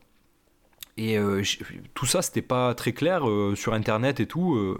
à l'époque, enfin il n'y avait pas ces, infos là quoi en tout cas je n'étais pas informé et donc du coup je comprenais pas et longtemps J'étais euh, troublé entre le FMA et le Brotherhood. J'étais là en mode Ah, mais euh, c'est quoi la vraie fin? Euh, C'est lequel le, plus vrai? C'est lequel le meilleur? Et je savais pas trop me prononcer. Aujourd'hui, pour moi, c'est Brotherhood. parce qu'il est plus fidèle au, manga et, que l'histoire du manga, elle, elle mérite d'exister et d'être connue alors que la fin de FMA classique, alors là peut-être que je vais me faire insulter hein, par les, ultras du, du FC euh, FMA classique, euh, elle m'a pas posé problème, mais je l'ai trouvé euh, étrange, et surtout il me semble qu'elle ouvrait sur quelque chose, alors que le manga a une fin en fait. Hein. alors que l'anime s'était permis de, laisser une porte ouverte. Et, eh et ça, c'est problématique. Voilà. Et oui, oui, moi je, pense que hum, c'est bien que le, un animé peut se permettre de prendre des libertés, mais je pense que soit il fait, euh, il, prend vraiment un virage et qu'il assume complètement et il réinterprète l'œuvre de l'auteur, là dans ce cas-là l'autrice, mais euh, ou sinon bah, il est fidèle. Et on a tendance à voir que a priori tous les animés qui sortent aujourd'hui sont quand même plutôt fidèles en fait au, au manga papier. Et je pense que si je dois en regarder un jour, ce qui n'arrivera pas, euh, je, prendrai, euh, je prendrai le Brotherhood. non, ouais, je t'invite. Mais le, la fin du, du, classique est intéressante aussi hein, euh, dans son propos. Mais rien à voir. Je sais pas si on pourrait si je peux en parler de la. ah, vas-y, vas-y. À la limite. En vrai, ça, ça a rien à voir puisque en fait ils l'ont ils l'ont fait vraiment alors que le manga était pas du tout terminé. Donc ils sont partis total en, impro total et ils se sont dit vas-y les gars feu comment ça se termine FMA et en fait ils sont partis dans un délire où Edward se retrouve dans notre monde, donc euh, dans le, monde sur notre planète, dans notre univers où il n'y a pas d'alchimie. Euh, je ne sais pas par quel moyen, je crois qu'il a des espèces de portes bizarres. Et il se retrouve en fait bloqué dans notre monde à ne plus pouvoir utiliser l'alchimie, là où Alphonse lui reste dans le monde des alchimistes. Et il y, a cette fin-là un peu chelou où euh, on comprend qu'en fait il y a un, monde parallèle, euh, il y a un ah autre monde qui est le monde parallèle de, de FMA. Et dans parti euh, pris, quoi. Et, et, voilà, et comment, les, pourquoi les deux frères restent pas ensemble, tu vois, genre, ils vont se retrouver, quoi. ils, ont exploité à fond le système d'autres dimensions qui est un peu sous-entendu dans le manga. Ouais, tu vois, il y a une vibe, euh, y a une vibe euh, vraiment dans cette fin. C'est je pense que c'est très inspiré de À la croisée des mondes. Je sais pas si tu connais le. Je connais le nom, mais j'ai pas vu le. En tout cas, il y a un film là-dessus. La boussole d'or, les royaumes du les royaumes du Nord et tout ça. C'est un roman à la base, ouais. Exactement, c'est un roman. Il y a une série aussi, Is Dark Materials, qui est très stylé d'ailleurs. Mais il y a toute cette, cette, histoire aussi, ce délire où il y a un monde avec euh, ses propres codes et euh, notre monde en parallèle euh, qui sont reliés par voilà. Ça finit un peu comme ça, donc c'est un peu chelou la fin. Et ceux qui connaissent la fin de Brotherhood et de, et de FMA en manga, ils savent que ça n'a rien à voir. On n'est pas du tout là-dessus. Donc voilà. D'accord. Et ok, oh, c'est cool, je suis content d'avoir parlé de l'animé quand même. Mais non, non, mais il fallait que t'en parles et je, t'ai laissé. en parler des heures. N'hésitez pas, envoyez des, envoyez des DM euh, si vous voulez parler de FMA avec moi, euh, envoyez des DM sur notre. Des DM ou clairement sur le Discord. Hein. Tu sais, ouais, ou sur le Discord. Ouais, on a un Discord au moment où l'épisode sortira. Venez en parler sur le Discord euh, de, du collectif. Il y a possibilité en plus sur le Discord de. Il y a possibilité en plus, pardon, Val, de, sur le Discord de, de pouvoir masquer les spoilers. On, peut, on, peut, on peut blancoter entre guillemets les, spoilers, donc euh, carrément, hein. venez nous parler sur le Discord des. Euh, venez en parler avec moi si vous on plaît, mettra le lien en, description, et puis ça fera plaisir à Val. ouais, je vous en supplie, j'ai besoin de parler de FMA, et personne qui veut en parler avec moi, à part Seb. Ouais, on est un peu là pour ça. Hein. ok, bon, bah, écoute, on a, je pense qu'on a terminé le décryptage. On peut passer euh, aux recommandations si t'es chaud. Allez, on passe en recours.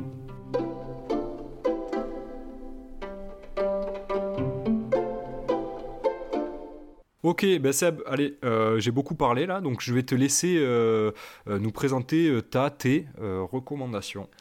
Ouais, c'est bien, on rééquilibre un peu. Euh, j'ai l'impression d'avoir fait un monologue dans Demon Slayer, donc, euh, donc ça me va bien de te laisser un peu parler et puis d'être un peu plus euh, en recul. Même si je pense qu'on a bien discuté tous les deux quand même, hein, parce que c'était plutôt important de.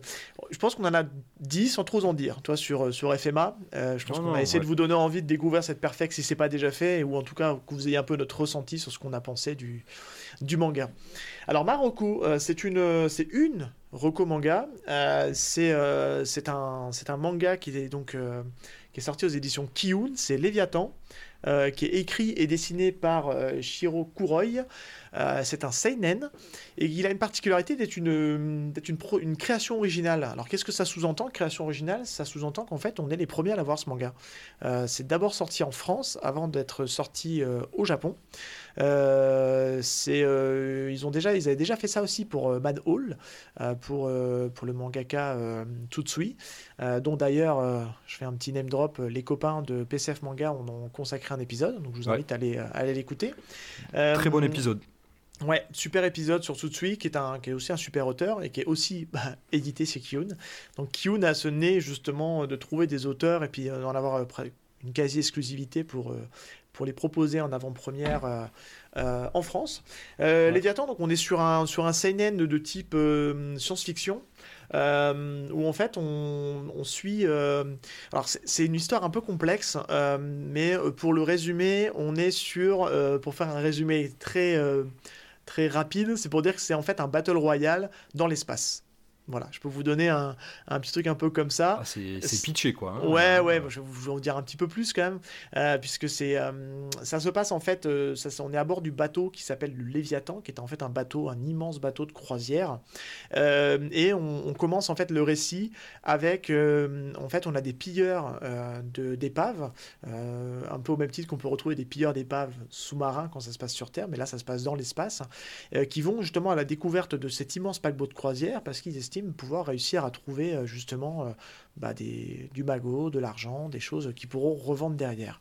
Et en arrivant sur ce bateau euh, laissé à l'abandon, ils vont découvrir en fait un des pilleurs, ils sont trois, va découvrir un, une sorte de journal intime tenu par un des, une des personnes qui était à bord de ce bateau et qui est en fait un, un, écolier, je crois que c'est un collégien, il me semble, si je dis pas de bêtises, et où il va raconter en fait ben, ses dernières, les dernières heures avant ben, le drame. Et, euh, Alors tu dis que c'est un bateau, mais euh, ça se passe dans l'espace Ouais, c'est ça, ça ressemble à un bateau de croisière dans l'espace, ouais, clairement, c'est ça. Ça ressemble vraiment à un bateau de l'espace euh, où justement les gens partent en croisière dans l'espace, ça se passe dans un, dans un, futur, un futur lointain. Et, euh, et c'est vraiment intéressant déjà sur la construction de narrative de l'histoire, puisqu'en fait on va jongler en fait entre les deux temporalités, euh, puisque en fait à travers la lecture euh, du pilleur de, de ce de ce comment dire de ce euh, de ce espèce de, journal intime, on va être transposé hop, dans euh, la temporalité en fait de ces jeunes. Et il va, il va se passer quelque chose en fait que, qui va mener euh, ben, au présent où on est justement avec les pilleurs. Et c'est vraiment, vraiment bien construit, la narration elle est, elle est vraiment aux petits oignons, c'est passionnant, le dessin est super Blim est vraiment hyper original dans la manière de dessiner. On a rarement vu un trait comme ça euh, pour, un, manga. Euh, franchement, voilà. Je ne veux pas vous en dire plus parce que ça serait vous, vous spoiler. Mais euh, voilà, c'est vous avez un petit peu vous avez le début de l'histoire vous avez vous allez sur quoi vous allez vous orienter vous allez voir comment ils vont arriver justement à cette histoire de, de battle royale qui est assez alors le battle royale en lui-même n'est pas original puisqu'on l'a déjà vu à beaucoup de sauces mais dans la manière dont c'est fait là je trouve que c'est vraiment assez euh, assez original et très intelligent dans la manière dont c'est écrit. Et euh, voilà Gros avantage de cette histoire-là, c'est qu'on est dans un format euh, type Perfect Edition. On en parlait. Hein, euh, il fait quasiment la même taille que. On parlait de Full Metal, mais on est quasiment sur le même format que, que, Full, Metal, euh, Full Metal Alchimiste. avec un papier bah, hyper sympa. Alors, il n'est pas papier glacé, donc ce qui fait que c'est un tome qui est vachement léger dans la prise en main. Et, et, vraiment, ça met vraiment en valeur le dessin, du, le dessin de, de Shiro Kuroi. Et ça sera prévu en trois tomes. Donc ça, c'est aussi un gros point fort, c'est que vous n'allez pas partir sur une série qui sera euh, immense, interminable. Ça sera complet en trois tomes. Kyo nous a déjà habitués à ça euh, avec, avec les auteurs qu'ils ont eu en, exclusivité, notamment avec Manol. Donc euh, voilà. Donc Marocco, c'est Léviathan. Et vraiment, bah, foncez parce que c'est une petite pépite, hein, clairement. À toi. Ben écoute, moi je ne pouvais pas passer à côté de cette occasion de vous parler, euh, de vous recommander. Mais est-ce que j'ai vraiment besoin de vous recommander Pas sûr. Euh, le, le, fameux manga d'Hajime Isayama, euh, L'attaque des titans. Puisque ben là, alors au moment où on record. Fais-le nous en japonais, parce que j'ai envie de t'entendre le dire en japonais. Shingeki no Kyojin. Oh, Putain, ça SNK. est-ce que. oui, alors au moment où on enregistre, là, il y a le premier épisode de la dernière partie de l'animé qui est sorti. Et donc, euh, quand ça va sortir, on sera en plein dedans, je pense, dans la sortie. On sera peut-être sur la fin même. C'est hebdomadaire, euh, je crois, non? C'est ça hein? C'est tous les dimanches? C'est ouais, une fois par semaine, euh, tous les dimanches soirs, sur Crunchyroll et Waka. Non, pas Wakanim, mais c'est sur Crunchyroll, il me semble. Netflix l'a pas? Non, non, non.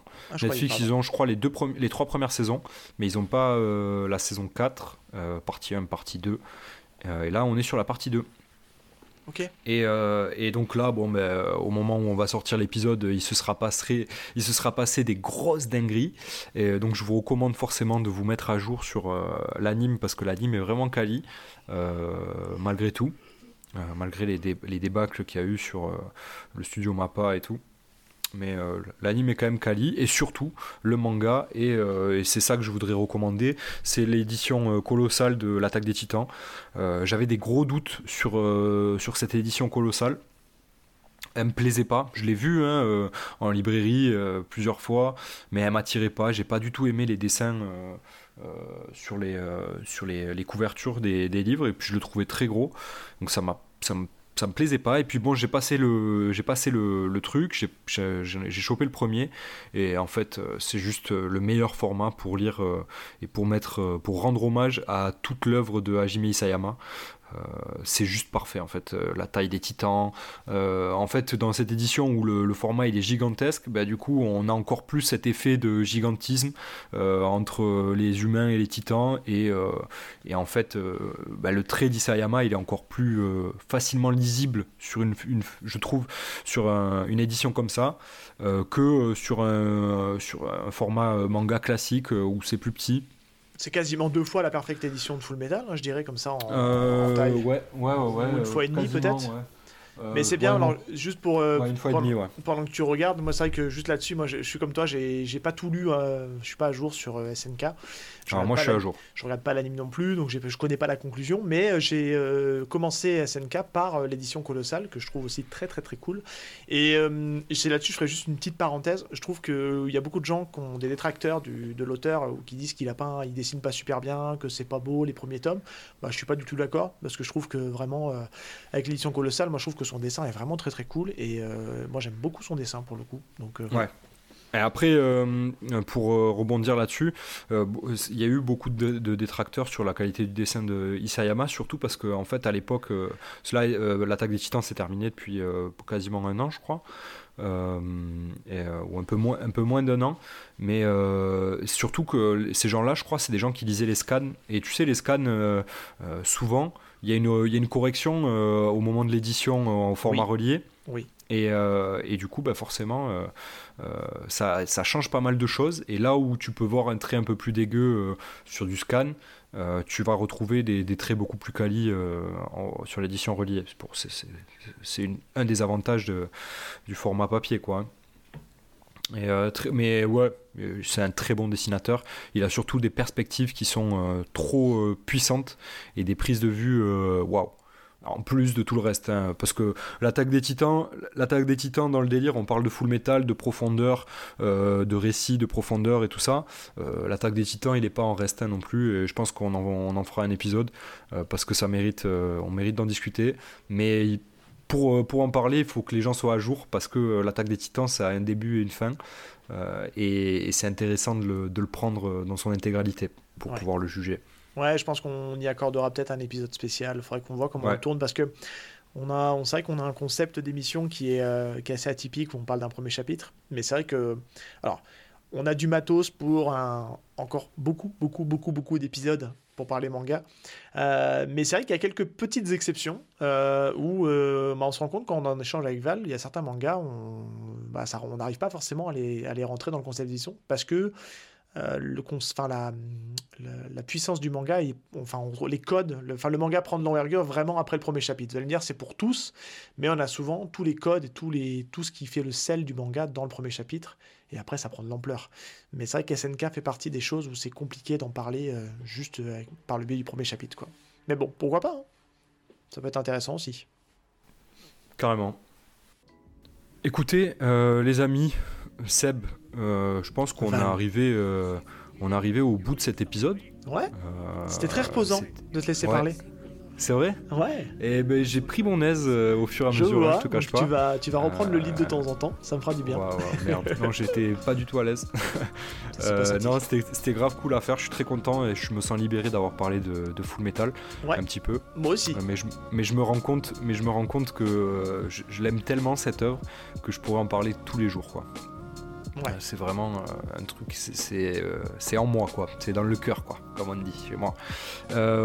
écoute, je pense qu'on peut faire, on peut faire nos adieux à nos amis. Adieu, non, ce n'est qu'un au revoir, on revient bientôt. Ce n'est qu'un au revoir, bien ah sûr. comme d'habitude, n'hésitez pas à nous laisser toutes les, toutes les, les, petites, les petites étoiles ou laisser un petit commentaire sous, les, sous les épisodes quand vous le pouvez sur les, sur les plateformes comme Apple, Apple Podcast ou Spotify maintenant. Euh, n'hésitez pas à lâcher une petite note sur ce que vous pensez de nous et puis à venir euh, nous suivre sur les réseaux, euh, Instagram, Twitter, vous connaissez, on est présent là-dessus. je vous fais une confession, Seb est très présent sur Instagram et Twitter. il se fera une joie de parler avec vous si ce n'est pas déjà fait. ouais, c'est moi qui réponds en général dans les commentaires. c'est un jacasseur, hein, Seb, il jacasse beaucoup. et, donc n'hésitez pas à venir nous écrire. Et, et puis on, on se retrouve bientôt pour, euh, pour euh, de nouvelles aventures, comme euh, j'aurais envie de le dire, quoi. Et avec hein la suite qui promet du très très lourd. Ouais, des très, belles surprises. parce que là, il, y a des... choses dans les tuyaux, les gars. Ouais, ouais. On a hâte de vous partager dès que tout ça est, dès que tout ça est validé. Il y a du très très bon et des belles collabs à venir, surtout. Et petite euh, précision, n'hésitez pas à, donc à aller sur le Discord euh, Ouais. du, du collectif. hein. On, on y est aussi actif. Et surtout, n'hésitez pas à regarder ce que, ce que font nos, nos copains parce qu'il se peut qu'on passe une tête de temps en temps. Euh, on vous communiquera ça sur les réseaux, mais il y, a euh, y a certains épisodes où on apparaîtra aussi chez, euh, chez nos voisins, comme eux euh, viendront chez nous. Donc n'hésitez pas à aller les suivre aussi. ils sont grave cool. Ouais, alors juste pour, bah tiens, tu me fais ça, moi vous pouvez me retrouver dans, dans deux collaborations que j'ai fait, où l'épisode sort, elles seront sorties, puisque j'ai participé à l'épisode donc de case en case avec Loïc, euh, où on a fait un manga battle pour opposer Sensor et la couleur tombée du ciel. Euh, on vous mettra tous les liens dans la description. Et j'ai aussi participé avec euh, Ségolène du podcast Ohio Podcast, où on fait une petite discussion tranquille, chill, autour d'un manga où j'ai pas réussi à convaincre Val d'en parler, donc je suis allé en parler ailleurs, puisque c'est Spike's Family ou Spy Family, je sais pas comment on le prononce, mais voilà. Donc vous pouvez me retrouver dans ces, dans ces deux épisodes-là où justement on- je parle avec d'autres confrères euh, du collectif. Attends, je suis en train d'apprendre en live que tu fais des épisodes sans moi maintenant alors. Ouais, Euh, je suis désolé. aïe. Ouais. Bah ouais, quand tu Aïe. veux pas parler avec moi et que j'ai envie d'en parler, bah je vais en parler ailleurs. Voilà, c'est tout. Je suis sur un siège éjectable. C'est euh, ça, attention à toi. Ok, bon bah écoute Seb, je te laisse là alors. Ouais. Euh, à la prochaine les gars. Ouais, à la et prochaine, merci les gars. de nous avoir écoutés. Ciao. Salut tout le monde